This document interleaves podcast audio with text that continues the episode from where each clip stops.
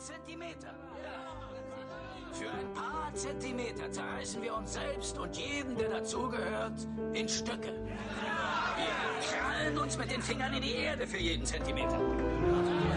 Weil wir wissen, wenn wir die Zentimeter zusammenzählen, die wir geholt haben, ergibt das am Ende den verdammt wichtigen Unterschied zwischen Gewinnen und Verlieren.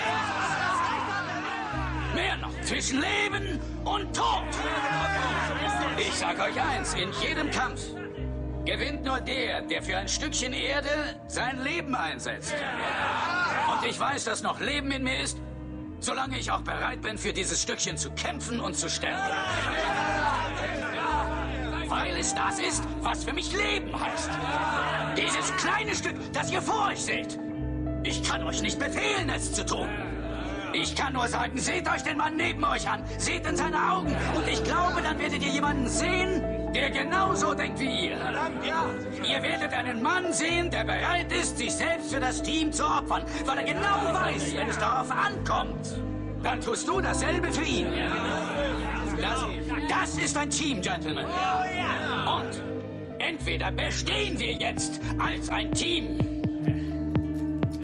oder wir werden untergehen als Einzelgänger.